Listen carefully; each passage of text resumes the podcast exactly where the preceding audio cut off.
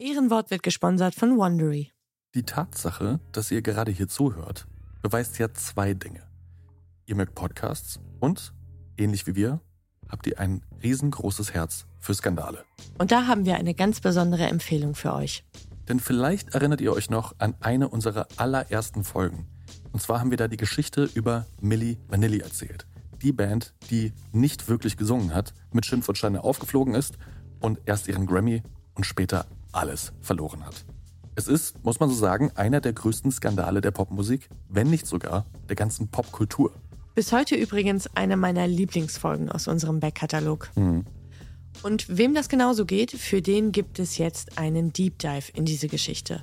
Und zwar hostet unsere geschätzte Kollegin Aminata Belli für Wondery eine sechsteilige Miniserie mit dem Titel Milli Vanilli, ein Popskandal.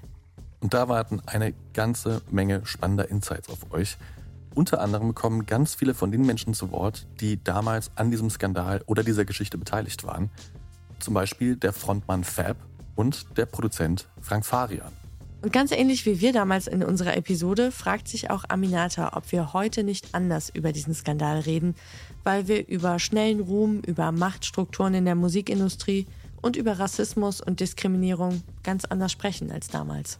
Also, wer Rob und Fab, beziehungsweise Ray, Charles, Brad und John noch immer regelmäßig im Ohr hat, dem sei diese Serie wärmstens empfohlen. Und, das haben wir uns versichern lassen, Aminata spricht das auch wirklich alles selbst. Also, hört Milli Vanilli, ein Popskandal, überall, wo es Podcasts gibt. Und jetzt zurück zur Folge. There's a mistake. Moonlight, you guys won Best Picture. Well, there were three of us in this marriage. Ich zitiere, Herr Präsident, mit Verlaub, Sie sind ein Arschloch. Und wenn die Frauen mit den Boys schlafen, dann müssen sie sich hier anfassen. Well, I'm not a crook. Does everybody remember our Nipplegate? Ich nehme diesen Preis nicht an.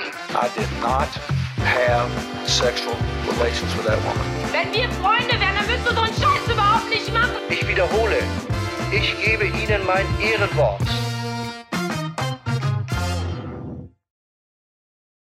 So, jetzt aber. Herzlich willkommen bei Ehrenwort, ein Podcast über Skandale. Ich bin Jakob. Und ich bin Fabienne. Und wir sprechen alle 14 Tage über die großen und die kleinen Skandale aus Politik, Popkultur und Zeitgeschehen und Geschichte. Und das ist inzwischen die 17. Folge, in der wir das tun.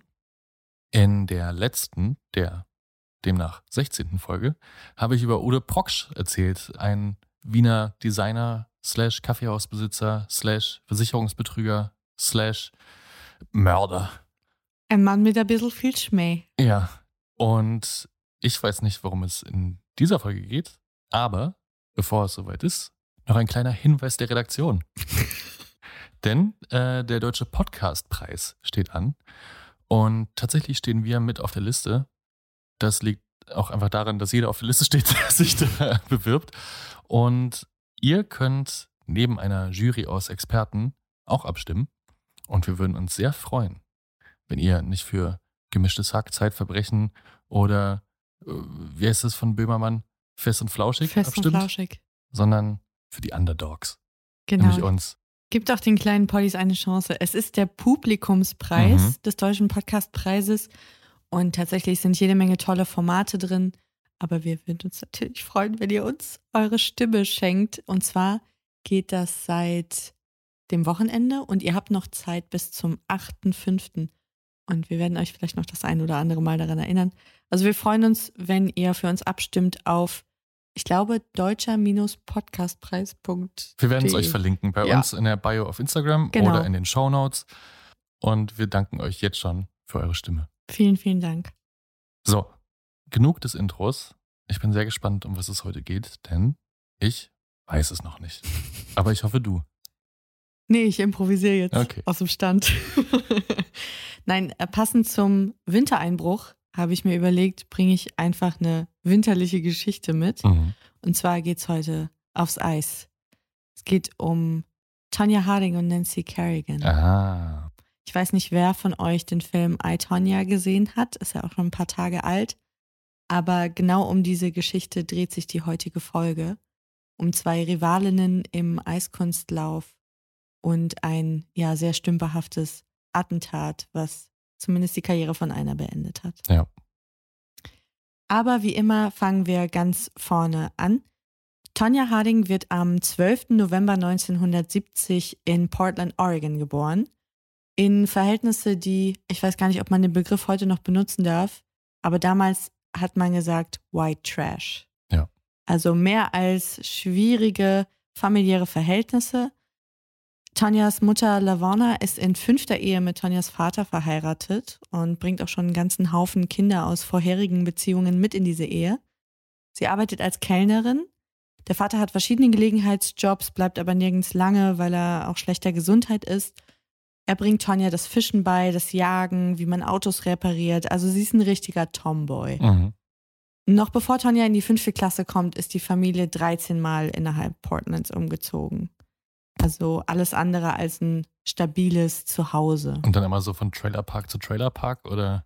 Die Mutter behauptet, sie hätten nie in einem Mobile Home, Mhm. also in einem wirklich klassischen Trailer gelebt, aber ja, es wird nicht viel besser als das gewesen sein. Weil da war wirklich nicht viel Kohle da. Als Tonja 16 Jahre alt ist, lassen sich die Eltern auch scheiden und sie bleibt bei ihrer Mutter, einfach weil der Vater sich nicht ausreichend kümmern kann.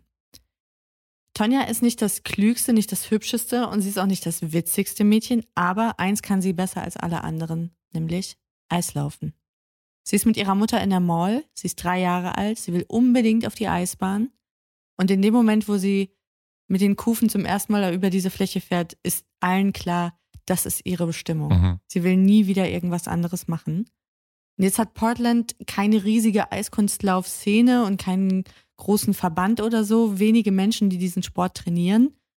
Eine davon ist Diane Rawlinson, ehemalige Icecapades-Solistin. Icecapades ist, hm, wie ist es hier, He- heißt das, glaube ich, Holiday on Ice, Mhm. wo so schon auch Profitänzer auf dem Eis irgendwelche tollen Shows machen, aber das sind jetzt keine Olympioniken oder so. Mhm. Und das ist Diane auch. So nicht. Disney on Ice mäßig. Genau, es Ja. ist so ein bisschen Mhm. Disneyland on Ice, wenn du so willst.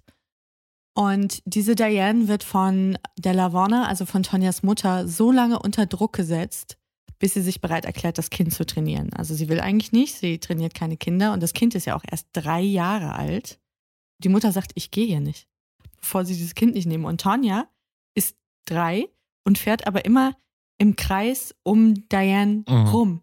Also Die Trainerin. um ihre zukünftige Trainerin. Also das heißt, die beiden, Mutter und Tochter, setzen diese Frau so krass unter Druck, die kann überhaupt nicht anders. Und natürlich erkennt sie auch das Talent, Mhm. was da drin steckt. Und dann willigt sie schließlich ein. Mit vier Jahren nimmt Tonja dann schon an nationalen Wettbewerben teil, der USFCA, der United States Figure Skating Association, und mit elf Jahren an internationalen Wettbewerben. Not bad. Wer das mit dem Eiskunstlaufen jetzt richtig doll pusht, ist tatsächlich auch ihre Mutter. Also es ist nicht nur der eigene Wille des Kindes, das zu machen, sondern ihre Mutter ist dahinter ohne Ende. Und das liegt zum einen daran, dass sie selbst mal den unverwirklichten Traum hatte, Eiskunstlauf mhm. zu machen. Also Klassiker. die klassische Mhm. Eiskunstlauf-Mutti, genau. Aber vor allem soll die Tochter die beiden auch reich machen Mhm. mit ihrem Talent. Und so fährt Lavona Tonja morgens um 4.30 Uhr zum Training, wartet dann drei Stunden, fährt das Kind in die Schule, fährt sie von der Schule zurück aufs Eis und später, als Tonja Teenagerin ist, fährt sie danach noch zu einem Gelegenheitsjob, den sie Wow. macht. Also die hat auch als Teenager, glaube ich, locker 18 Mhm. Stunden Tage. Aber die Mutter investiert gerade in der Kindheit schon wahnsinnig viel. Auch die ganzen Trinkgelder, die sie macht in ihrem Mhm, Job, alles mhm. fließt in diesen Sport, der sündhaft teuer ja, ja, ist. ja. Alles kostet irre viel Geld. Sie näht die Kostüme Mhm. für das Kind. Sie macht sich wirklich krumm. Und ich fand das so bezeichnend. Tonja ist sechs, da gibt sie ein Interview im Lokalfernsehen und dann wird sie gefragt von einem Reporter, bist du denn sauer, wenn du hinfällst, wenn dir ein Sprung nicht gelingt? Mhm. Und dann antwortet sie, ja, ich bin sauer, weil ich 200 Dollar verschwendet habe. Also die Entry Fee, die, die genau, Teilnahmegebühr. die Teilnahmegebühr Mhm. am Wettbewerb. Also alles ist, ist, ja, wird, wird immer direkt Mhm. umgerechnet, weil einfach jeder Cent auch dreimal Mhm. umgedreht wird, damit das Kind diesen sündhaft teuren Sport machen kann. Also das heißt, die Mutter ist so wirklich klassische Showbiz-Mom, wie sie es ja in den Staaten immer mal wieder gibt. Ne? Also Mhm. für diese Eltern von jungen SchauspielerInnen oder SportlerInnen oder whatever. Aber ich glaube, ja, gepaart mit ähm, Geldnot ist es natürlich immer heftig, weil So ist es. ja auch Vereinssport und dann auch gerade so Sport, ich glaube auch so Sportswelten wie Eiskunstlauf ist, glaube ich, so ein bisschen wie Golf. Da haben halt die meisten Kohle. Und es dauert sehr, sehr lange, auch wenn du gut bist, dass du überhaupt Geld damit Ja, verdienst. ja, eh. Das also auch sowieso. als sich die ersten Erfolge dann eingestellt haben, so Wettbewerbe, die dann gewonnen worden sind, es war jetzt nicht so, dass da Preisgelder dann nach Hause geschwemmt wurden, wo du dachtest, ja gut, dann ist das alles wieder drin, was wir investiert haben. Weit gefehlt. Das war eher eine Geschichte, wo die beiden über Jahre drauf gezahlt haben, dass sie das Mhm. machen konnte. Und die, ja, die Schattenseite dieser Hingabe und dieser Aufopferung ist natürlich die, dass die Mutter die unbedingte Leistung sehen will und die unbedingte Hingabe von Tonja. Und wenn sie das Gefühl hat, das Mädchen spurt nicht, Mhm. dann kriegt sie halt auch ordentlich. Ja. Und zwar zum einen verbal, weil ihre Form von Motivation und Erziehung darin besteht, dem Kind eigentlich den ganzen Tag zu sagen, dass es zu dick sei, zu hässlich sei, eine Versagerin es nicht bringe und sie auch zu prügeln. Mhm. Tatsächlich zu Hause, aber eben auch beim Training oder auf dem Eis. Das heißt, es haben auch Leute durchaus mitbekommen, es hat sich da nur niemand eingemischt. Also wenn Tonja schlecht gelaufen ist oder in den Augen ihrer Mutter schlecht gelaufen ist im Training, ist sie auch über das Eis gelaufen, hat die am Pferdeschwanz darunter gezogen und hat die dann geprügelt in der Kabine. Und wir sind so in den 80ern ungefähr, oder? In den 70ern. 70ern. Ja. Noch in den 70ern. Ja, ich glaube, da gehörte das noch so zum Erziehungshandbuch einiger Eltern. Ja, wobei das war schon eigentlich mehr als ein Klaps auf dem Po, ja, Mhm. der jetzt auch nicht zu entschuldigen ist, aber das war schon, das war schon körperlicher Missbrauch auch Ja. irgendwo. Also es gibt eine Geschichte, die auch Lavonna bestätigt hat später, dass sie Tonja zum Beispiel mal in der Trainingshalle mit einer Haarbürste verprügelt hat. Keine besonders schöne Kindheit zu Hause. Erschwerend hinzu kommt, dass ihr Halbbruder Chris ständig versucht, sie sexuell zu belästigen. Und du kannst dir ja vorstellen, dieses Kind hat überhaupt keinen Erwachsenen, dem es Mhm. sich anvertrauen kann, hat super wenig Freundinnen und Freunde und hat eigentlich auch keinen Zufluchtsort und in dem Sinne halt einfach überhaupt kein stabiles Zuhause und hört eigentlich den ganzen Tag nur, dass sie nicht gut genug Mhm. ist, dass sie es nicht schaffen wird. Also der Druck, der auf ihr lastet, schon in sehr jungen Jahren, der ist enorm. Und das hat auch damit zu tun, dass dieses Eiskunstlaufgeschäft in den 80er Jahren und in den 90er Jahren, als Tonja dann ein bisschen älter ist, Teenagerin in den 80ern, wirklich crazy ist. Es geht nämlich nicht nur um die sportliche Leistung, sondern es geht vor allem auch darum, wie du aussiehst beim Eiskunstlauf. Mhm. Also dein Ausdruck, deine Klamotten, deine Haare, dein Make-up, die Nägel, äh, die Präsenz, das Gesamtpaket ist wichtig und diese äußerlichen Kriterien werden zu 50 Prozent in deine What? Bewertung gezählt. 50 Prozent. 50 Prozent. Und nur 50 Prozent ist deine athletische Leistung. Also eigentlich ist es Miss America on Eis statt Eiskunstlauf. Ist wirklich so. Es ist ein Beauty Pageant, Ja. eine, ein äh, Schönheitswettbewerb auf dem Eis. Und Tonja hat enorme Schwierigkeiten, dazu bestehen, weil sie einfach ganz anders aussieht als alle Girls, die in diesem Sport sind. Sie ist kräftiger, sie ist ein bisschen flachbusiger, sie hat ganz krauses, wildes, blondes Haar. Sie hat auch keine Ahnung, wie man sich richtig schminkt. Dann- Das heißt, sie hat auch typisch 80er, sie hat so blauen Lidschatten bis unter die Augenbrauen. Mhm. Sie hat viel zu lange Fingernägel. Sie wischt sich ständig mit dem Handrücken über die Nase. Sie sagt nicht bitte, sie sagt nicht danke. Sie gerät ständig in Diskussionen mit den Juroren. Mhm. Sie will zu Sisi Top gerne laufen. Dabei sagen alle, lauf doch bitte zu Mozart. Kannst du nicht was machen, was die anderen Mädchen machen? Vier Jahreszeiten Vivaldi. U ungefähr. Also Eiskunstlauf ist halt auch hübsch aussehen, also konventionell hübsch aussehen und halt deine Schnauze halten Mhm. in allererster Linie. Und all das ist sie nicht. Also sie fällt komplett da raus und es wird ihr auch immer das Gefühl gegeben, dass sie da nicht dazugehört. Weil die Verantwortlichen auch in dieser Eiskunstlauf Association, in diesem Verband, die haben natürlich ihr sportliches Talent erkannt. Gleichzeitig haben sie nicht gewollt, dass ausgerechnet dieses Mädchen jetzt die, die Figurine für diesen Sport So eine. Nestbeschmutzerin so ein bisschen, ne? Die war einfach nicht, was man in der Werbung sagen würde, marketable. Mhm. Die, die wussten, wir können mit der keine Werbeverträge einfahren und die zieht auch keine großen Sponsorengelder, so wie die aussieht. So ist super sexistisch, oberflächlich, bodyshamend, also wirklich fies.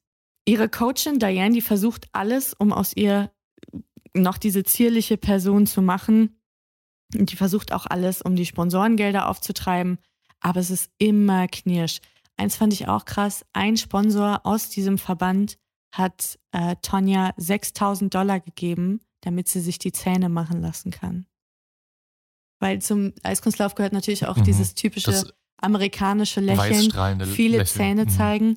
Und was verrät, dass du White Trash oder Working Class bist? Deine Zähne. Mhm. Du kannst noch so hübsch sein und sich noch so toll anziehen und schminken. Deine Zähne werden immer verraten, wo du herkommst, Mhm. wie viel deine Eltern verdienen, weil alle sehen, äh, da ist niemand, der sich einen Zahnarzt leisten kann. ja. Richtig, richtig krass. Jetzt hatte ich schon gesagt, sie ist vielleicht nicht das, was man sich vorgestellt hat, so als Galionsfigur, aber ihre Leistung ist unbestritten und insbesondere einen Sprung beherrscht sie, den sich fast niemand traut in diesem Sport. Den dreifachen Auerbach. Close. Es ist dreifach. Es ist der Triple Axel, so heißt Mhm. er. Es ist einer der sechs Grundsprünge im Eiskunstlauf und es ist der schwierigste. Und jetzt versuche ich mal akustisch zu erklären, wie dieser Sprung funktioniert. gespannt. Aber am besten guckt ihr euch das auch nochmal an. Und zwar ist wohl das Schwierige an diesem Sprung, dass im Eiskunstlauf eigentlich alle Sprünge aus der Rückwärtsbewegung Mhm. herausgesprungen werden. Der Triple Axel wird aus der Vorwärtsbewegung Mhm. herausgesprungen. Du drehst dich dreieinhalb Mal in der Luft um deine eigene Achse. Das heißt, du bist sehr, sehr lange in der Mhm. Luft.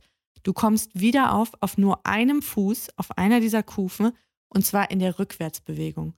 Und du läufst dann weiter, als sei nichts geschehen. Also es ist äh, pure Magie. Es sieht wirklich irre aus. Also im Skateboard wäre es ein 540 dann, glaube ich. Also wenn sie vorwärts losspringt und rückwärts landet Ja. Und eine Drehung sind 180 Grad quasi. Mhm. Also 180, ja, 540 Grad Drehung. 540 sind es Ja. im Triple Axel. Genau. Wir sind jetzt im Jahr 1991 und Tanja nimmt jetzt zum sechsten Mal an den US-Meisterschaften teil. Also sie hat schon hier und da mal ganz ordentlich abgeliefert. Sie ist mal Dritte geworden, mal Fünfte. Das Jahr zuvor ist sie Siebte geworden und sie ist jetzt 20 Jahre alt.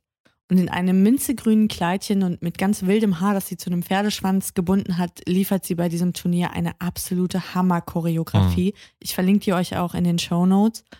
Und die Spannung steigt, weil das Gerücht geht herum in der Szene, die ja nicht wirklich groß ist. Das Mädchen kann diesen Triple Axel, diesen krassen Sprung, wird sie den jetzt machen. Und sie macht's. Und es gelingt. Und damit ist sie die allererste Amerikanerin, die bei einem Turnier diesen Sprung macht. Und sie ist die zweite Frau der Welt, der es gelingt, den Triple Axel bei einem Turnier zu zeigen. Krass. Also ein Weltrekord irgendwo. Und ich habe dir ein Foto in unseren Ordner gepackt. Da siehst du Tanja bei diesem Turnier. Ich verlinke das auch in den Show Notes. Und du siehst sie, nachdem sie gerade diesen Sprung hingelegt hat. Und ich Mhm. finde, das sagt ganz viel aus darüber, was für ein Mensch Tanja Harding ist, was sie für ein Mädchen ist. Vielleicht kannst du es kurz beschreiben. Also, ich würde sagen, wenn sie nicht den Weltrekord für den ersten Triple Axel im, äh, in einem Wettbewerb bekommen hat, dann den Weltrekord für den am, am meist aufgerissenen Mund der Welt. Ja, weil du Das musst dir das vorstellen, die Halle tobt, die Mhm. Leute rasten total aus und sie freut sich auch so Mhm. doll. Sie wirft die Hände in die Luft, obwohl sie jetzt noch drei Minuten Choreografie zu laufen das ist hat. mitten im Lauf. Das ist mitten im Lauf. Okay.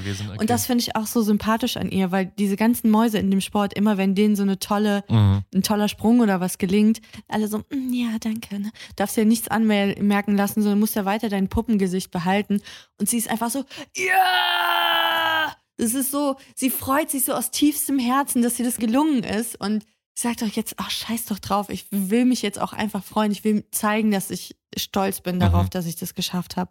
Das finde ich super, super sympathisch. Und es ist auch das einzige Foto von Tonja Harding, das ich kenne, oder das einzige Footage zumindest, wo ich finde, dass sie richtig, richtig glücklich aussieht. Mhm. 91 eh ein Top-Jahr für sie. Sie nimmt an den Weltmeisterschaften teil in Deutschland und gewinnt mit zwei Teamkolleginnen Silber, Gold und Bronze. Also die drei Frauen teilen sich das Treppchen. Das sind also alles Amerikanerinnen auf den ersten Rängen. Und das sorgt natürlich auch nochmal dafür, dass Eiskunstlauf so einen richtigen Boom und so einen Hype nochmal erlebt. Und Tanja holt Silber bei diesem Turnier. Und dieser Erfolg in diesem Jahr, der ändert für sie alles. Also plötzlich ist sie wirklich eine Berühmtheit und wird auf der Ja. Straße erkannt Ja. und angesprochen. Der Medienrummel um ihre Person ist riesig. Und es könnte jetzt ja eigentlich genau dieses Versprechen vom großen Gleichmacher Sport sein, Mhm. dass sie jetzt den ganzen Ballast, den sie da hat, dass sie das alles hinter sich lassen kann und sagen kann, yes, ich starte jetzt total durch, ich hab's geschafft, ich wollte das immer.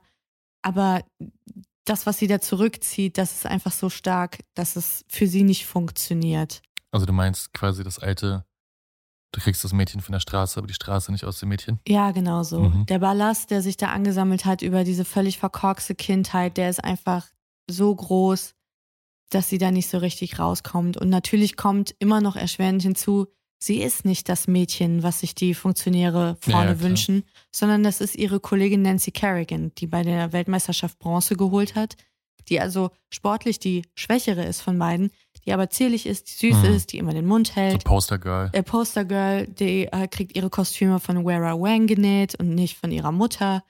Und die kriegt natürlich auch die ganzen Werbeverträge Mhm. und die Sponsorendeals, die eigentlich von der Leistung her Tanja zustünden. Aber verdient sie denn jetzt halbwegs in der Zeit? 91, ja, als dann die ersten richtig großen sportlichen Erfolge kommen, dann kommt auch ein bisschen Cash in die Mhm. Kasse. Das ist aber schnell weg, besonders wenn man sich in jemanden verliebt wie Jeff Gillooly. Das ist der Mann des Herzens von Tonya Harding. Den hat sie schon vor 91 kennengelernt, 1986 nämlich. Da war sie 15 Jahre alt und er 17. Und er hat sie beim Training beobachtet und hat sie dann angesprochen. Und ich glaube, sie ist auf ihn, ja, was heißt, reingefallen ist falsch, aber sie hat sich in ihn verliebt, weil er der erste Mensch war, der sich für sie als Person interessiert hat. Mhm. Und der ihr auch gesagt hat, dass sie hübsch ist. Ich glaube, es hat ihr einfach vorher noch nie jemand das Gefühl gegeben oder ihr das gesagt. Deswegen war das relativ easy für ihn, ihr Herz zu erobern. Die beiden ziehen dann auch relativ schnell zusammen und 1990 heiraten sie. Inzwischen hat Tonja auch die Schule abgebrochen, ohne Abschluss, um sich eben ganz dem Sport zu widmen. Ich habe auch ein Foto von Jeff in die Box getan. Der sieht ein bisschen aus, finde ich, wie Magnum PI für Arme. ja, besser könnte ich es nicht beschreiben eigentlich. Es sieht aus, als würde Jared Leto Magnum PI spielen.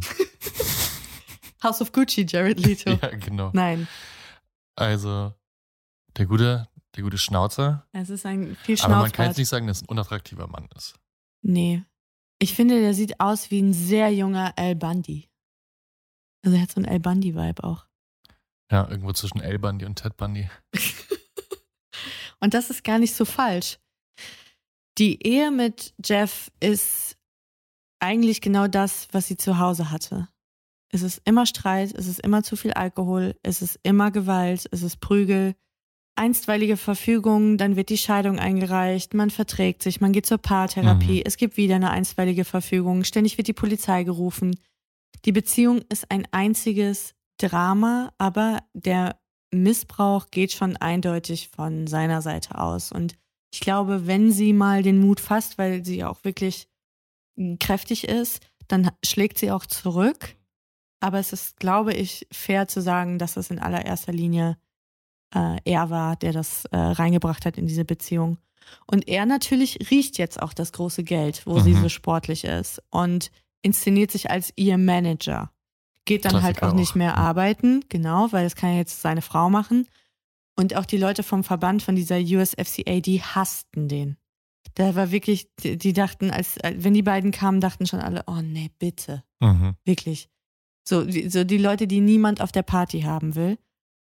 Und der ja ständig sich auch einmischte ins Training. Dann kam sie zu spät. Dann fing sie an zu rauchen, obwohl sie Asthmatikerin ist. Trainierte nicht mehr so, wie sie sollte. Also es war extrem schwierig. Und es gibt eine von ihr autorisierte Biografie, The Tonya Tapes heißt sie, die erschien 2008. Und in der spricht Tonya Harding davon, dass der Verband sie unter Druck gesetzt hatte, bei Jeff zu bleiben, trotzdem, obwohl die den so hassten, weil die nicht wollten, dass sie, der Star dieser Szene, geschieden ist. Wow. Ich habe keine zweite Quelle gefunden, die das belegen könnte, dass dem so Mhm. war.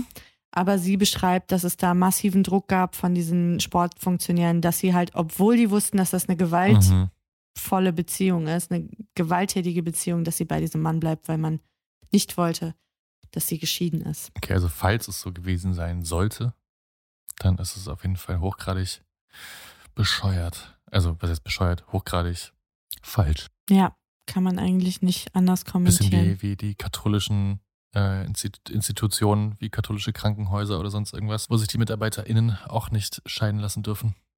Ja, richtig. Stimmt. Aber da geht es ja um, zumindest um irgendwelche angeblichen Glaubenssätze oder irgendwelche Bibelpassagen, auf die man sich beruft. Hier ist es tatsächlich Aber es ist immer reine noch, Gestrigkeit. aber es ist Schlimm. immer noch United States of America, in God we trust. Richtig. Ich hatte schon gesagt, der sportliche Erfolg von 91, auf dem ruht sie sich jetzt ein bisschen aus, trainiert zu wenig, äh, lässt sich gehen. In einer Quelle habe ich auch gelesen, dass sie deswegen unregelmäßiger trainiert hat, weil ihr das natürlich auch peinlich war, wenn Jeff mal wieder ausgerastet ist und äh, sie geschlagen hat, dass man im Training die blauen Flecke sehen konnte. Deswegen ist sie nicht hingegangen. Sie reist 92 zu den Olympischen Winterspielen äh, nach Frankreich, allerdings erst drei Tage vor Wettkampfstart. Alle sind auch richtig sauer auf sie. Und die Erwartungen sind ja gigantisch Mhm. nach dem Erfolgsjahr, was sie hatte. Und sie versucht auch wieder den Triple Axel, aber diesmal stürzt sie und sie wird tatsächlich nur Vierte. Und vor ihr ihre Teamkollegin Nancy Kerrigan auf Platz zwei. Und sag mal, weißt du das, ob bei den Olympischen Spielen du auch 50% fürs Aussehen bewertet wirst? Oder ist es so ein Ami-Ding? Das ist eine gute Frage, die ich nicht beantworten kann, ehrlich gesagt. Ich muss es nachreichen. Ich kann mir aber nicht vorstellen, dass dem nicht so ist, weil du ja in dem internationalen Wettbewerb äh, Vergleichbarkeit schaffen Mhm. musst. Also ich glaube nicht, dass eine Nation ihre eigenen Regeln da machen kann. Was aber wohl stimmt, das habe ich jetzt so mit halbem Auge mitgelesen bei der Recherche, dass die Regeln in diesem Sport sich sehr, sehr häufig verändern und sich anpassen dem Zeitgeist. Ich glaube, auch heute sind es nicht mehr 50-50. Der Teil der Wertung für die Optik ist, glaube ich, deutlich reduziert worden. Aber das ist, es ist ein fluider Prozess, glaube ich. Gut, wir recherchieren das und packen das wie gewohnt in die Story. Ja, Oder unten in die Show Notes. Es wäre so gut, wenn Jonathan Van Ness jetzt hier wäre, der wüsste das auf jeden Fall. Das ist echt ärgerlich. Also Wir Olympia, sie stürzt. Äh, genau, sie stürzt. Es ist natürlich, also es ist nichts Schlimmes, aber es gibt natürlich heftig Punktabzug und sie wird nur Vierte und ihre Teamkollegin und Rivalin Mhm. Nancy Kerrigan wird halt Zweite. Nancy, ich habe es schon angedeutet, auch von ihr habe ich ein Foto in den Ordner gepackt, ist eigentlich genau das, was alle in diesem Sport sehen wollen. Hübsch, fleißig, muckt nicht auf, kommt aus einer Working-Class-Familie, also ist jetzt auch nicht unbedingt auf Rosen gebettet, aber zumindest sind es stabile Verhältnisse, in denen nicht ständig geschlagen und erniedrigt wird. Mhm. Sie hat nicht das athletische Talent von Tonja, aber sie ist everybody's darling in diesem Sport. Und die beiden kennen sich jetzt schon seit Kindertagen, weil sie zusammen in diesem Verband sind, weil sie auf Wettkämpfen zusammen oder gegeneinander antreten. Sie schlafen auch im selben Zimmer, wenn sie irgendwo unterwegs sind äh, bei einem Wettkampf. Und später behauptet Tonja, dass die beiden Freundinnen waren. Nancy bestreitet das. Und Beobachter sagen aber rückblickend, nee, die waren jetzt nicht Freundinnen, aber die haben sich schon eigentlich immer respektiert, weil die Mhm. ja auch einfach dieses Leben geteilt haben, was du ja sonst einem Außenstehenden auch gar nicht vermitteln kannst, weil diese Erfahrungen so besonders sind. Du bist ja ganz an, du wächst ja ganz anders auf als irgendwelche anderen Kinder. Was wahrscheinlich auch so ein Verhältnis ist, was in so einem Sportumfeld äh, Umfeld und Team gar nicht so ungewöhnlich ist. Ne? Also wenn Glaub du jetzt auch. Gymnastik machst, dann ist es wahrscheinlich nicht anders, weil du ja immer, du bist zwar Teammitglied, aber es sind ja auch alles Konkurrenten und Konkurrentinnen. Trotzdem. Genau. Also ich glaube, das ist ganz normal wahrscheinlich. Ich glaube aber, dass diese super Rivalität, die dann später aufgemacht worden ist zwischen den beiden, dass das eine medial konstruierte war, weil eigentlich war jede für sich ihr eigener größter Feind. Also die haben nicht gegeneinander gearbeitet, sondern jeder hat so gegen die Dämonen in sich selber gekämpft. Die eine wollte immer eleganter und femininer werden, die andere wollte besser äh, werden im Hinblick Mhm. auf Kontinuität und kompetitiver sein. Also die haben sich gar nicht so doll aneinander abgearbeitet. Die Chance, sich jetzt nochmal sportlich zu beweisen, die kommt schneller als gedacht, denn das Olympische Komitee entscheidet, Sommer- und Winterspiele voneinander zu trennen. Und das heißt, es gibt schon wieder bald Winterspiele, nämlich schon 1994 in Norwegen. Ich wusste gar nicht, dass diese Aufteilung so jung ist. Wusste ich auch nicht.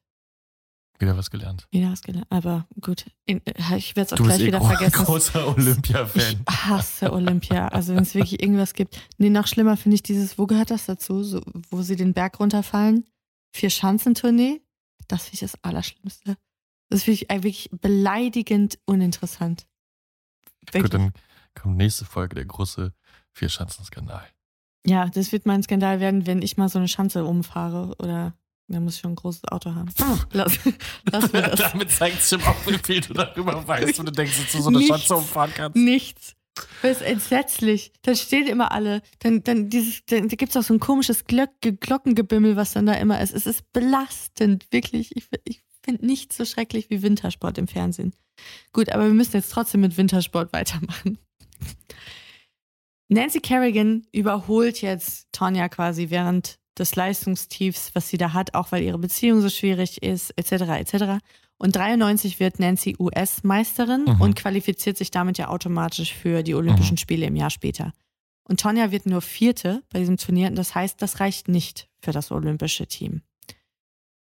Medien zufolge gibt es auch ständig wieder Ärger zu Hause. Die Polizei muss ständig ausrücken, äh, weil ihr Typ sich nicht im Griff hat. Und Tonja kümmert sich erneut um eine einstweilige Verfügung und diesmal vollzieht sie sogar die Scheidung. Aber es ist wie immer, sie nimmt ihn jedes Mal wieder zurück, wenn die beiden gestritten haben. Ryan Reynolds here from Mint Mobile. With the price of just about everything going up during inflation, we thought we'd bring our prices down. So to help us, we brought in a reverse auctioneer, which is apparently a thing. Mint Mobile unlimited premium wireless. Ready to get 30, 30, bit to get 30, bit to get 20, 20, 20, bit to get 20, 20, bit to get 15, 15, 15, 15 just 15 bucks a month. So, Give it a try at mintmobile.com slash switch. $45 upfront for three months plus taxes and fees. Promo rate for new customers for limited time. Unlimited more than 40 gigabytes per month. Slows. Full terms at mintmobile.com. Jetzt sind wir im Jahr 94, kurz vor den Olympischen Winterspielen und vor den US-Meisterschaften. Die sind nämlich knapp vorher in Detroit. Und diese, dieses Turnier, dieser Wettkampf ist Tonjas aller, allerletzte Chance, sich für Olympia zu qualifizieren. Und am 6. Januar, einen Tag vor dem entscheidenden Wettkampf, wird Nancy Kerrigan nach dem Training in der Cobo Arena auf dem Weg zu ihrer Kabine von einem maskierten Mann mit einem Teleskopschlagstock angegriffen, der immer wieder auf ihr rechtes Bein einschlägt und anschließend flüchtet. Der bescheuertste Hitman aller Zeiten, der nämlich mega auffällig mit so einer schwarzen, ähm, mit so einem Skimaske, schwarzen, äh, schwarzen Skimaske Mhm. überm Gesicht in dieses Gebäude stürmt. Es gibt aber da überhaupt keine Security oder so, die den aufhalten würde. Er will dann flüchten durch eine Tür, stellt fest, dass die abgeschlossen ist, ist eine Plexiglastür. Mhm. Dann denkt er, Schweinchen schlau, ach, nehme ich doch mal die schärfste Waffe, die ich habe, meinen eigenen Kopf, schlägt so lange mit Was? seinem Schädel gegen dieses Plexiglas ein, bis die Tür kaputt ist und flieht dann. Also ich glaube, er hat sich selbst mehr verletzt als Nancy, denn er hat auch mit dem Stock nicht mal richtig getroffen. Also wie so eine Szene aus Fargo. Volle Kanne Fargo. Wirklich richtig doll Fargo-Style. Die Idee war nämlich, ihr die Knochen zu brechen, vor allem das Knie zu verletzen, dass sie Olympia nicht mitmachen Ja. kann. Das Einzige, was sie bekommen hat, waren ein paar blaue Flecke und natürlich ein Riesenschrecken. Ich will es jetzt Mhm. gar nicht irgendwie runterspielen und sie war auch, ja, sie war auch verletzt, aber es gab keine Knochenbrüche, das Knie Mhm. ist heil geblieben. Aber es ist natürlich vollkommen ausgeschlossen, dass sie am nächsten Tag bei dieser Meisterschaft Ja. mitmachen kann. Und das Footage von diesem Überfall, es ist durch die ganze Welt gegangen. Überwachungskameras oder? Das, nee, das sind keine Überwachungskameras, das muss irgendjemand gefilmt haben, Ah, okay. der dann später Mhm. dazu kam. Du siehst, wie Nancy Kerrigan in einem weißen Kleid auf dem Boden sitzt, sich die Beine hält, schreit und Mhm. weint gleichzeitig und immer ruft why, why, Mhm. why. Mhm. Und drumherum so eine Traube von Menschen. Einer fragt aus dem Off, was ist passiert und einer erklärt dann, sie sagt, ein Mann hätte auf sie eingeschlagen, ein großer Mann hätte auf sie eingeschlagen, irgendwie sowas. Tatsächlich holt am Tag später Tonya Harding dann den Meisterschaftstitel und wird US-Meisterin und kann sich so für Olympia qualifizieren. Und jetzt stellen natürlich nicht nur Insider die Frage, hat Tonya Harding was mit dem Anschlag auf Nancy Kerrigan zu tun? Und die Antwort ist nein, die Folge ist vorbei. Bis zum nächsten Mal. Bis zum nächsten Mal. Dadam, dam, dadam, dam. nee, relativ schnell ist klar, dass Jeff Galooly, ihr mittlerweile Ex-Mann, Mhm. was mit diesem Angriff zu tun hat. Und einer seiner Freunde, Sean Eckhart, Tonjas ehemaliger Bodyguard. Aha. Und der ist relativ schnell gefunden vom FBI.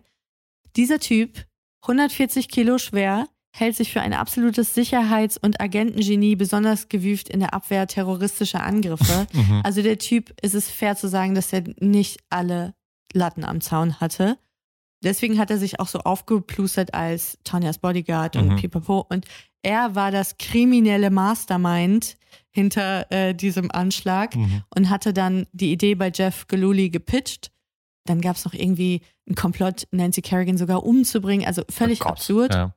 Und die beiden haben dann einen Hitman und einen Fahrer in Boston Mhm. äh, gebucht. Erst war der Plan, ähm, Nancy Kerrigan schon beim Training in Boston zu erwischen. Dann waren sie aber zu blöd rauszufinden, wo sie trainiert und zu welchen Zeiten.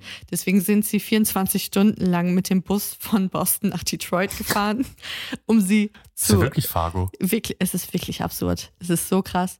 Und das Allergeilste ist, dass sie auch noch die Flugtickets nach Boston in ihrem eigenen Namen gebucht haben.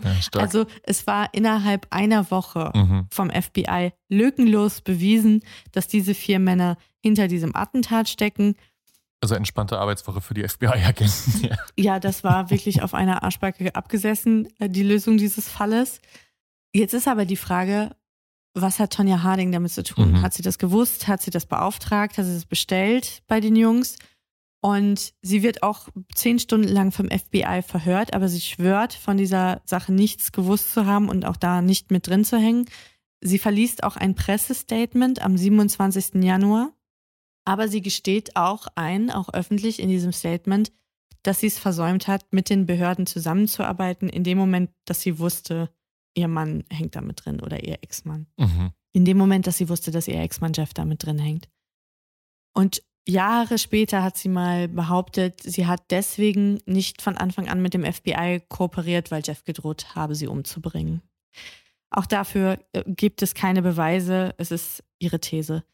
Diese Geschichte von dem Attentat ist riesig. Es ist eigentlich, wir sind ja noch vor O.J. Simpson, es ist die allererste News-Geschichte, sagen viele, die diesen 24-7 Aha. Circle hat. Ja. Also Nonstop im Fernsehen. nonstop und immer noch was. Und dann sagt noch mal jemand was, der mit ihr in die Klasse gegangen ist. Und dann ist Ja. plötzlich äh, Li- Live-Updates und weiß der nicht, Tankwart von ihr Mhm. gefunden. Und immer noch mal und äh, höher, schneller, weiter. Und man kann sich das gar nicht vorstellen, was heute los wäre in Social Media und Internetzeiten. Da würde wahrscheinlich irgendwie, da wäre das gar nicht mehr auszuhalten. Also die ganze Nation redet nur über diese Geschichte und über diese beiden Frauen. Und die Medienberichterstattung ist so hämisch, so böse, so gemein, so sexistisch. Gegenüber Beiden Frauen, Ach, beiden, witzigerweise. Ja, okay. Nancy Kerrigan ist die, die Eisprinzessin, wo auch so getan wird, als wäre ihr alles mit einem silbernen Löffel irgendwie hingetragen worden und die sei so weinerlich und es sei ja so erbärmlich, wie, wie sie sich da aufführen würde, sei What doch gar nichts? Schlimmes passiert, so nach dem Motto. Das ist das eine, also so get a grip. Und Tonja Harding, der absolute Oberbösewicht. Unverzeihlich White Trash, mit, mit den falschen Leuten zusammen, zu doof, das auch noch vernünftig zu organisieren. Mhm. Dann die ganzen Sachen, die wir ja eh schon lange wussten. Nicht hübsch genug, nicht schlank genug, nicht klug genug, nicht elegant genug. Also pure Häme tatsächlich. Pure Häme. Mhm. Jede Punchline in der Late Night 1994 geht auf Kosten von entweder Nancy oder Tanya Harding. Und eine Beobachterin sagte mal, es war Reality TV, bevor es Reality TV gab. Ja, klingt so. Ja. Und die beiden Frauen werden auch auf Schritt und Tritt verfolgt. Nancy und ihre Familie, die kommen eigentlich gar nicht mehr aus ihrem Haus raus. An einem Zeitpunkt bestellt die Familie Pizza für die Reporter, weil ihr die so leid getan haben, dass sie wirklich tagelang da in dem Garten standen. Das Einzige, wenn sie da rauskommt, ist, um zum Training zu gehen, denn sie will unbedingt in Form kommen. Sie will unbedingt sich diesen Olympiatraum nicht kaputt machen lassen durch dieses Attentat. Und sie schafft das auch. Und auch Tonja trainiert wie eine Bekloppte für die Olympischen Spiele. Inzwischen sind Jeff und seine Komplizen verurteilt und auch in Haft. Und sie belasten auch Tonja Harding. Also sie sagen, die hat von Anfang an Bescheid gewusst. Und Ja, das tun klar. sie auch, weil ihnen ein milderes Strafmaß Mhm, dann klar. versprochen wird. Weißt du, wie hoch die Strafe angesetzt war für die? Äh, die haben alle drei Jahre bekommen. Mhm. Äh, nein, zwei Jahre, entschuldige, zwei Jahre Haft. Also Jeff Galooly Äh, Sean Eckert als das Mastermind hinter dieser Geschichte und der Hitman Sean Stant hieß der und Derek Smith, das war der Onkel von äh, Sean Stant, das war der Fahrer des Fluchtfahrzeugs. Die haben alle zwei Jahre bekommen. haben alle zwei Ja. Jahre bekommen. In Jeffs Hausmüll werden dann noch handschriftliche Notizen gefunden, äh, wo der äh, Trainingsplan von Nancy Kerrigan notiert ist. Und da ist auch Tanja Hardings Schrift drauf. Also es wird später auch als ein Beweis in einem späteren Gerichtsverfahren verwendet. Und die USFCA, also diese Figure Skating Association, die will Tonja Harding jetzt auch von Olympia ausschließen. Einfach weil dieser Ja, Verdacht besteht. Ja. Aber Tonja sagt jetzt, das lasse ich mir auf keinen Fall wegnehmen von euch. Ich nehme mir teure Anwälte, ich verklage euch auf 25 Millionen Dollar. Und davor hat die Association natürlich Schiss, weil das Geld haben sie nicht. Mhm. Außerdem, Schweinchen schlau, denken sie, das ist gerade aktuell bei dem Medienhype das Dümmste, was wir machen können. Mhm. Die Ratings werden durch die Decke Ja, gehen, ja, wenn Nancy Kerrigan und Tonja Harding zusammen im olympischen Kader sind. All eyes on us. Das All Eyes on Ice. Mhm. Ja, so ungefähr. Und so soll es dann auch kommen. Also Nancy Kerrigan wird das gewährt, dass sie teilnehmen darf, obwohl sie sich eigentlich streng genommen nicht qualifiziert hat. Sie konnte ja an dem entscheidenden Turnier nicht teilnehmen. Aber ich denke, das war schon sportlich und fair, sie damit in die Mannschaft zu lassen. Und so fliegen beide Frauen ins norwegische Lillehammer im Februar. Und sie müssen jetzt in einem Training zum ersten Mal wieder zusammen aufs Eis, weil du teilst dir die Eisfläche und dann hast du verschiedene Läufer, die der jeder in seiner Ecke so ungefähr seine Hebefiguren machen. Und Nancy Kerrigan trägt ganz öffentlichkeitswirksam das weiße Kleid, was sie an dem Tag getragen hat, in dem sie, an dem Ah, sie jetzt überfallen worden ist. Und in dieser Arena müssen so viele Reporter gewesen Glaub sein ich, ja. Von der Washington Post, von der New York Times, von People Magazine. Also auch, es gab plötzlich auch gar keinen Unterschied mehr zwischen seriösen Zeitungen und Boulevardmedien. Mhm. Es waren alle da. Und immer wenn die Frauen so nah aneinander vorbeifuhren, Mhm. dass man sie in einen Kameraframe kriegen konnte, hast du nur noch das Klicken von den Apparaten gehört kann's in dieser Halle. Es muss irre gewesen sein. Also eine Soap Opera on Ice. Und das Interesse wird dadurch auch nicht weniger, dass Jeff Galooly, dieser Oberidiot, an Penthouse ein heimlich aufgenommenes Sextape von ihm und Tonya Harding verkauft. Oh, wei. Richtiger Assi. Er kriegt 200.000 Dollar dafür. Also muss man aber auch Und- mal sagen, äh, wer wer kauft denn so ein Tape eigentlich auch? Es ist, wir sind pre-Internet. Ja, ne, ich meine nicht, welcher Endverbrauch Ach so. er äh, kauft so ein Tape, sondern, also was muss auch für ein dirty Verlag sein, dass du sagst, ja, okay, hier. Was erwartest du denn von Penthouse? naja, ist ja es- nicht National Geographic. also, ich werde Leserbrief schreiben. ich werde mein Abonnement jetzt Ja, abbestellen. genau, das haben wir jetzt davon. hinsichtlich dieser Faktenlage. Da spiele ich nicht mit. Gibt's Penthouse eigentlich noch? Ich glaube ja. Echt? Ewig. nicht. Also nicht, Also- dass ich danach suchen würde, aktiv, ich war aber. auch schon lange nicht mehr in der Bahnhofs, äh, in der Bahnhofszeitung San Long. Ja, äh, so, so Heftchen gibt's nur noch an der Tanke oder am Bahnhof. mhm. Ja, und ich bin fast nie am Bahnhof und auch nie an der Tanke. Also ich bin ja treuer Praline-Leser, deswegen weiß ich das nicht. also, okay, sorry. Okay, jetzt versuchen wir mal schnell wieder die Kurve zu kriegen. Jetzt hat sie nicht mal mehr die Wahl. Die Leute vom Verlag sagen ihr, du, das Tape, das kommt so oder so jetzt raus. Unglaublich. Du kannst dich jetzt entscheiden, ob du daran mitverdienen willst. Dann geben wir dir die Hälfte der Kohle oder du lässt es. Und sie schlägt dann halt ein und sagt, gut, dann nehme ich wenigstens die Kohle mit. Scheiße. Aber in welche Lage du da auch gebracht wirst, also wirklich schlimm. Am 23. Februar ist der erste Wettkampftag, Ladies Technical. Und Tonja wird nur Zehnte und Nancy Kerrigan gewinnt diesen Wettbewerb. Und bis heute ist dieser Abend eins der meistgesehenen Ereignisse der Fernsehgeschichte. 45 Millionen Zuschauende. Wow. Okay. Also so viele Leute wie wahrscheinlich über den ganzen Bestand dieses Eissports noch nie zugesehen haben, oder? absoluter Oberboom und Hype. Wobei ich auch jetzt gelernt habe, dass Eiskunstlauf auch keine wenig gesehene Sportart Keine ist. Nische. Ich dachte, es sei ein super nischiger Sport, Mhm. weit gefehlt. Also äh, die haben schon richtig gute Quote auch heute Mhm. noch bei Olympia und so. Wahrscheinlich werden die ganzen Leute sagen, das ist so schön anzusehen. Ja, ich glaube, es hat so ein bisschen Eurovision Song Contest Appeal. Ich glaube auch, ja. Ja. Das ist das, was die Leute fasziniert. Das sind so Leute, die sagen, ich interessiere mich nicht für Sport. Ich gucke, wenn, gucke ich Eiskunstlauf Mhm. oder Synchronschwimmen. so was fürs Auge. Mm, Zwei Abende später ist Free Skate. Das ist das, wo die Frauen sich eigene Programme und Choreografien ausdenken können. Und Tonja wird aufgerufen, aber sie kommt nicht aufs Eis. Ein Schnürsenkel vom Schlittschuh ist kaputt und sie versucht ihn zu reparieren, aber es hilft nicht. Sie hat auch keinen Ersatzschuh und jetzt läuft auch ihre Zeit ab. Sie muss jetzt auf das Eis, aber sie merkt, der Schuh gibt keinen Halt und sie bricht dann in Tränen aus auf dem Eis und bricht die Performance ab. Es sind auch ganz bekannte Bilder. Sie geht dann zu den Juroren an diesen Tisch, zeigt ihnen den Schuh, weint und es bricht wirklich alles aus ihr raus. Sie sagt, Leute, ich kann, ich kann wirklich nicht, ich verletze mich, wenn ich weitermache. Sie kann die Juroren überzeugen, sie darf als Letzte nochmal laufen. Das nutzt aber nichts, weil die Performance, die sie da zeigt, weder die Jury noch die Presse noch die Zuschauenden irgendwie überzeugt. Sie wird tatsächlich an diesem Abend nur Achte. Mhm. Nancy Kerrigan dagegen zeigt die Choreo of a Lifetime oder of her Lifetime auf jeden Fall.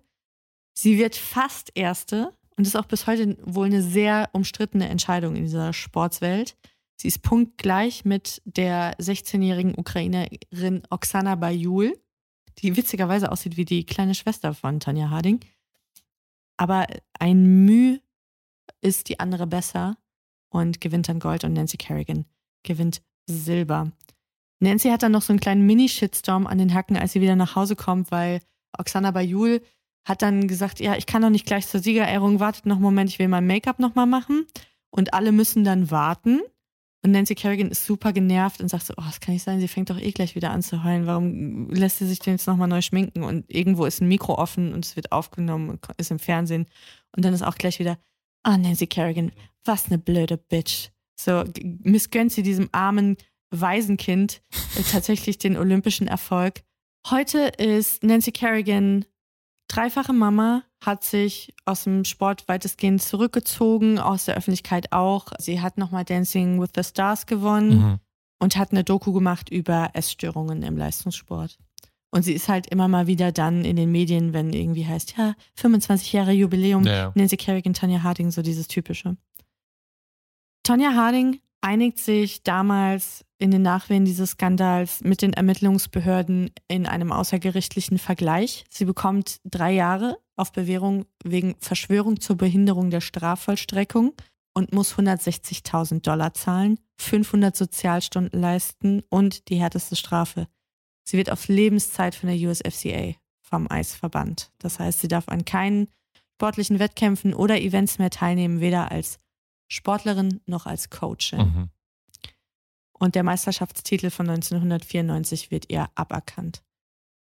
Ende März 94 entscheidet dann auch eine Grand Jury, dass Tonya Harding schuldig ist und Ah, dass sie okay. von Anfang an Bescheid gewusst hat. Zu diesen Notizen, die im Müll gefunden worden sind, mit ihrer Handschrift drauf, kommen Zeugenaussagen, unter anderem auch von ihrer Trainerin Diane. Aber das Urteil ist nichtig, denn man hat sich ja auf den Vergleich im Mhm. Vorfeld geeinigt. Also sie hat da einen sehr guten Deal gemacht und ich glaube, sie hat diese hohe Strafe auch akzeptiert, weil sie wusste, Besser wird's nicht. besser wird es Ja. für mich nicht. 2018 hat sie erstmals in einem Interview gestanden, dass sie auch schon vor der Attacke gewusst habe, dass etwas im Busch gewesen Mhm. sei. Also Mhm. sie hat das so ein bisschen verschwommen irgendwie ausgedrückt. Sie beteuert aber bis heute auch ihre Unschuld und sagt auch, dass sie sich oft genug auch schon dafür entschuldigt hat. Sie hat eine lange Karriere dann gemacht durch verschiedene Reality-TV-Formate, um an Cash zu kommen. Sie hat eine kurzlebige Boxerinnenkarriere gestartet. Ich könnte mir auch vorstellen, dass sie an diesem Biopic I, Tonya nicht ganz schlecht verdient hat, wo Mhm. sie ja auch sehr involviert war. Sie Ach ja. liebt diesen Film auch. Sie fühlt sich da fair Film. behandelt. Ist auch ein Film, der sehr viel Sympathie für sie Mhm. hat, glaube ich.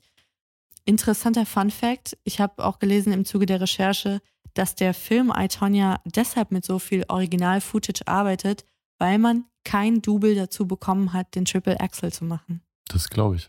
Es ist so gefährlich, Ja.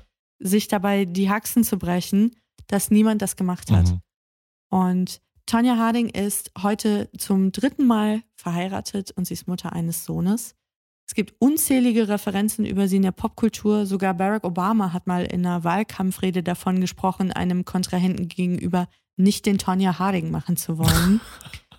es gibt einen riesengroßen Tonya Harding Fanclub inklusive Mhm. Newsletter. Ich kann den auch gerne verlinken, wer Interesse hat. Und das Ja. finde ich das Allerabsurdeste. Es gibt das Tonya Harding Nancy Kerrigan 1994 Museum im Flur von Matt Harkins und seiner Mitbewohnerin Viviane Olin in Brooklyn. Auch da gibt es ein Video, wo die beiden durch ihr Museum Mhm. führen. Das verlinke ich, ist absolutes Content. Wer war mit Gold. Harkins nochmal?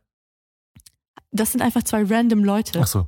Das sind zwei Leute, die zusammen wohnen in Brooklyn und dieses Museum im Nebenberuf betreiben. Stark. Eine letzte Bemerkung noch. Es gab noch ein einziges persönliches Treffen von Nancy Kerrigan und Tonya Harding, nämlich 1998 bei einem Doppelinterview von Fox Sports, das man Breaking the Ice nannte. Stark. Und es ging darum, dass sich Tonya live on tape bei Nancy Kerrigan entschuldigt. Mhm. Und ob man das jetzt eine Entschuldigung nennen will, weiß ich nicht. Sie sagt ihr gegenüber, dass es ihr leid täte, zur falschen Zeit am falschen Ort mit den falschen Leuten gewesen zu sein. Okay. Also, Mm, naja. Und Nancy Kerrigan behauptet bis heute, dass Tanja sich nicht bei ihr entschuldigt habe. Und wenn, hätte sie diese Entschuldigung auch nicht akzeptiert. fair enough. Und das war die Geschichte vom Skandal on Ice. Vom dreifachen Axel von ganz nach oben bis nach ganz unten. Genau. Vom Bordstein an die Skyline und wieder zurück. Tonja Harding-Style. Ja, ey, irre Geschichte. Ich muss sagen, ich kannte sie tatsächlich schon durch den Film I, Tonya. Aber man muss sich, glaube ich, einfach nur vor Augen halten, dass es halt alles eine wahre Geschichte ist. Ja. Es ist das, ist, das ist das Absurde an der ganzen Nummer. Weil dieser I, Tonya-Film wirklich sehr gut ist. Erinnert Ja. auch an so einen Cohen-Film, finde ich. Und man nimmt es als Spielfilm wahr, gescriptet. Und nicht irgendwie, dass das mal eine wahre Geschichte hätte sein können und tatsächlich so oder so ähnlich abgelaufen ist. Ja, aber so ähnlich muss man dazu sagen. Also es gibt im Film I, Tonya viele Dinge, die nicht der Realität entsprechen und die natürlich eine dramatische Überspitzung der Dinge sind, die da vorgefallen sind. Also Tonja hat zum Beispiel schon immer mit den Juroren diskutiert Mhm, aber und jetzt nicht in um Punkte Härte. und gesagt, hey, ich finde es unfair, wie ich hier behandelt werde, nur weil euch mein Kleid nicht gefällt Mhm. oder die Musik nicht gefällt und so. Was soll das? Oder weil meine Haare krüsselig sind. Äh, sie hat nie zu einem Juror gesagt, wie in diesem Film, suck my dick Mhm. oder so. Also äh, so war sie dann doch nicht drauf. Auch ihre Mutter fühlte sich von dem Film extrem ungerecht behandelt. Also die wird auch immer mal wieder noch ausgegraben. Von Lavonna habe ich übrigens auch ein Bild in diese Box getan. Die ist ja zur Perfektion porträtiert von Das Alison stimmt. Jenny in dem Mhm. Film. Also ich glaube, es ist unbestritten, dass Tonja eine absolut beschissene Kack-Kindheit hatte und einen super schweren Start ins Leben und dass eigentlich der Sport, der ja die Chance gewesen wäre, dem allen zu entkommen und zu sagen, hey, aber ich habe dieses besondere Talent und Mhm. wenn ich nur die richtige Förderung bekomme und das jemand erkennt, dann werde ich das alles hinter mir lassen können. Stattdessen triffst du auf so eine Funktionärsgruppe, so Old White Male, die alle sagen, ja, du nicht. Ja, ja, klar. Dich wollen wir hier nicht haben. Und das, das, was mich vorhin schon so gestört hat daran, also diese Kurzsichtigkeit und diese, diese Betuchtheit und dieses Gatekeeping in diesen Sportsphären, wo es ja eigentlich genau das Gegenteil ist von, von marketable. Ne? Also wenn man so denkt, wenn man so an Dennis Rodman denkt zum Beispiel, das war ja auch so ein Wild Child. Und ich meine, in der NBA sind das jetzt alles andere als Kinder von Traurigkeit so. Mhm. Da sind die schon mal härter. Und wenn du da auffällst, bist du schon wirklich drüber. Und Dennis Rodman war ja ganz krass. Und das war einer der meistbekannten Sportler der Welt gewesen. Und ich glaube, wenn du so einen Punk da in deiner sonst so sauberen Welt hast, ist es doch eigentlich immer genau das Geilste. Daher wollen die Leute nur noch angucken. Mhm. So genauso wie beim Formel 1, wenn es dann irgendwie äh, Rivalitäten gibt. Und äh, weiß ich auch, Lewis Hamilton, der halt auch nicht in diese Welt passt zum Beispiel. Mhm. Also der der Einzige ist, der nicht Rich Kid ist und auch Person of Color. Und also, Aber ich glaube, dass es tatsächlich den Männern gestattet ist und Frauen nicht. ja, das ist möglich. Es ist, es ist ja als Frau nicht erlaubt. Also Ich glaube, deswegen hat auch diese Rivalität so gut funktioniert, Mhm. die so aufzubauschen, weil das einfach nicht zwei Sportlerinnen sind, die gegeneinander angetreten sind, sondern das sind zwei Konzepte von Weiblichkeit Mhm, mhm, gewesen. mhm. Und das eine war irgendwie Sharp Edges und irgendwie anders und wilde Haare und zu laut und ein bisschen zu Straße. Und das andere ist halt so, so süß und klein Mhm. und angepasst und oh, sorry, dass ich zu laut geatmet habe. Tut mir leid, dass ich sie gestört habe hier während meiner Eisperformance, für die ich trainiere, seit ich vier Jahre alt bin. Also schwierig. Es ist auf jeden Fall krass, dass es nicht so dieser Pelé-Mythos so, "Oh, ich habe gar nichts und ich komme aus dem Keller und ich bin nur gut in dieser einen Sache und jetzt werde ich es aber trotzdem bis ganz nach vorne schaffen, weil diese Chance hat es für sie einfach nicht gegeben. Und das ist schon echt krass. Ja. Es rechtfertigt aber natürlich nicht ihre Rolle in diesem Skandal. Also mir ging es jetzt auch so, ich war total zerrissen, Ja. ehrlich gesagt. Weil ich habe eine Grundsympathie für Tonja Harding. Ich finde es eine tolle Frau. Ich finde manche jüngeren Interviews mit ihr aber auch wirklich verstörend. Und seit dem Film ist auch so eine ganz komische, so ein ganz komischer Opferkult Mhm. um ihre Person Ja, ja, entstanden, wo ich nicht genau weiß, ob ich bereit bin, den zu 100% zu akzeptieren. Ja, ich glaube, man sucht halt automatisch immer nach so einer Heldengeschichte. Mm, total. Und da gibt es halt nur schwarz und weiß und die gute und die böse oder die, die es verdient hat und die, die es weniger verdient hat Ja. und so. Die Wahrheit liegt wahrscheinlich äh, nicht in den Extremen, sondern irgendwo in der Mitte. Und sie kann es ja schwer gehabt haben und trotzdem ein Arschloch gewesen sein. So ist es. Du kannst eine schwierige Kindheit haben und trotzdem kannst du gute Entscheidungen treffen im Leben. Die Wahrscheinlichkeit, dass du aber schlechte triffst, die ist natürlich um ein Vielfaches größer, Ja, wenn klar. du einfach Ja. n- schwierige Erfahrungen machen musstest in, in jungen Jahren schon. Aber Ich du glaub, musst man muss niemandem die Beine sehen. brechen, auch trotz schlechter Nein, Kindheit. du musst niemandem die Beine brechen. Oder zumindest versuchen. Deswegen, ich, ich kann nicht sagen, ob sie es vorher gewusst Mhm. hat oder nicht. Ich I don't know. glaube ja. Aber das ist nur meine Meinung, weil ich finde, es passt in ein Muster. Mhm. Aber hey, who knows? Wir nicht. Werden wahrscheinlich auch nie. Wir werden es nie ganz erfahren. Selbst wenn sie es gewusst hat, frage ich mich heute so, ob man ihr das verzeihen könnte. Sie hat ihn nicht umgebracht. Sie hat ihn auch nicht umbringen lassen. Es ist massiv unsportliches Verhalten, da müssen wir überhaupt nicht drüber reden. Aber sie war Anfang 20 und vielleicht, wenn du, ich glaube, dass es auch was mit deiner Entwicklung macht, auch mit deiner Persönlichkeitsentwicklung, wenn du nicht in die Schule gehst, sondern Mhm. acht Stunden am Tag Eis läufst. Hm, ja klar. Ich glaube, wenn du dann noch dazu aus so einem Elternhaus kommst, wenn du so gezüchtigt wirst, wenn Alkohol ein Thema ist und und und, Naja, klar. du triffst einfach schlechte Entscheidungen. Du, absolut. Ich will es nicht beschönigen. 100%, aber ich glaube, sie ist noch ganz gut aus der Nummer rausgekommen. Verhältnismäßig, würde ich sagen. Ja, ich, sie hat schon ihren Preis bezahlt. Ich glaube, sie hat das Aber es gibt, Aufgegeben, aber was ihr Leben Kult, war. Es gibt einen Kult um sie, es gibt irgendwie äh, Filmdeals und weiß nicht was. Also, aber das hat relativ spät auch eingesetzt. Damals- ich muss sagen, dass dieses Mhm. Biopic jetzt den Wechsel gebracht hat. Das Mhm. ist von, weiß ich nicht, 2000, ja, noch nicht so alt. weiß nicht, 2017, 18 hätte ich jetzt gesagt, irgendwie so. Das ist seitdem erst irgendwie Thema. Wie gesagt, ich respektiere, dass das eine schwierige Kindheit war. Ich respektiere, dass es eine ähm, schreckliche Berichterstattung über ihre Person war, wo sie wirklich aufs Schlechteste behandelt worden ist. Aber am Ende des Tages ist es wirklich mies. Es ist wirklich einfach mies Kriminell gewesen. einfach, ja. Krimi ja, und auch kriminell. Also ich meine, es ist ja auch nochmal was anderes, ob sie ihr dann irgendwie bei einer, nach einer Pressekonferenz ein Bein stellt oder ob sie halt, äh, also ob sie es jetzt war oder nicht, ne, die das angeleitet hat, aber da halt zwei Hitmen zu schicken, Mhm. äh, um äh, da wirklich tückisch Körperverletzungen herbeizuführen, ist ein Unterschied, finde ich. Also ich Mhm. bin ja immer auf der Seite von den Underdogs, aber das überschreitet dann hier doch schon eine rote Linie, würde ich sagen. Naja. Ja, auf aber- jeden Fall.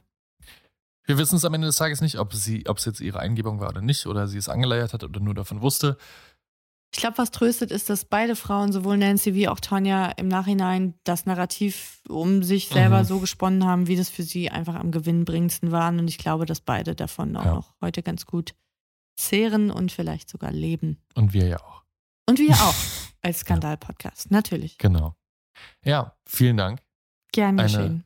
Eine Wahnsinnsgeschichte. Ich werde den Triple Axel üben, die Oh nächsten Gott. Tagen und Wochen. Also, wer möchte mit mir in Zukunft den Ehrenwort-Podcast Das Gute ist jetzt, Podcast kann ich sitzen. Insofern, einen Versuch habe ich. Stimmt. Ja. Und wenn ihr nicht möchtet, dass wir euren anderen LieblingspodcasterInnen die Beine brechen, dann geht doch jetzt bitte auf den Link in den Shownotes oder bei uns in der Bio auf Instagram und gebt eure Stimme für uns beim Deutschen Podcastpreis ab. Wir fragen euch das jetzt auch nur noch genau eine Folge, weil dann ist nämlich wieder alles vorbei und dann wissen wir, ob es erfolgreich war oder nicht. Ihr braucht euch jedenfalls keine Sorgen machen, dass wir straffällig werden. nicht deswegen, dann wegen irgendwas anderem. Mal schauen, was es sein könnte.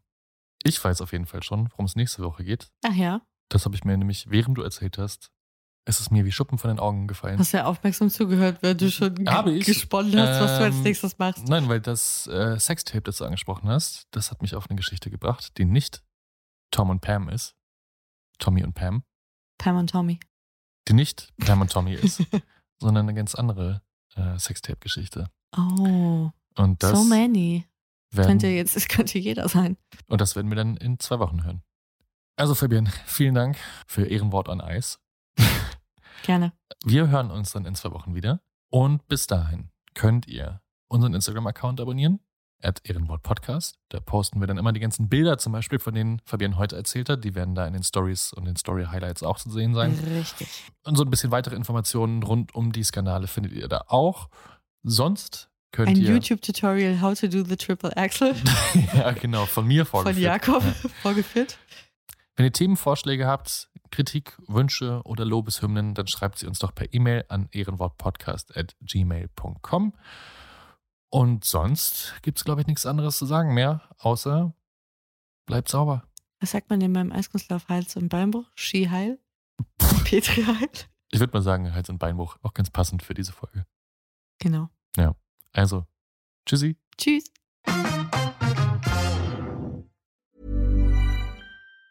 Planning for your next trip? Elevate your travel style with Quince. Quince has all the jet setting essentials you'll want for your next getaway, like European linen, premium luggage options, buttery soft Italian leather bags, and so much more. And it's all priced at 50 to 80% less than similar brands. Plus, Quince only works with factories that use safe and ethical manufacturing practices. Pack your bags with high-quality essentials you'll be wearing for vacations to come with Quince. Go to quince.com slash trip for free shipping and 365-day returns.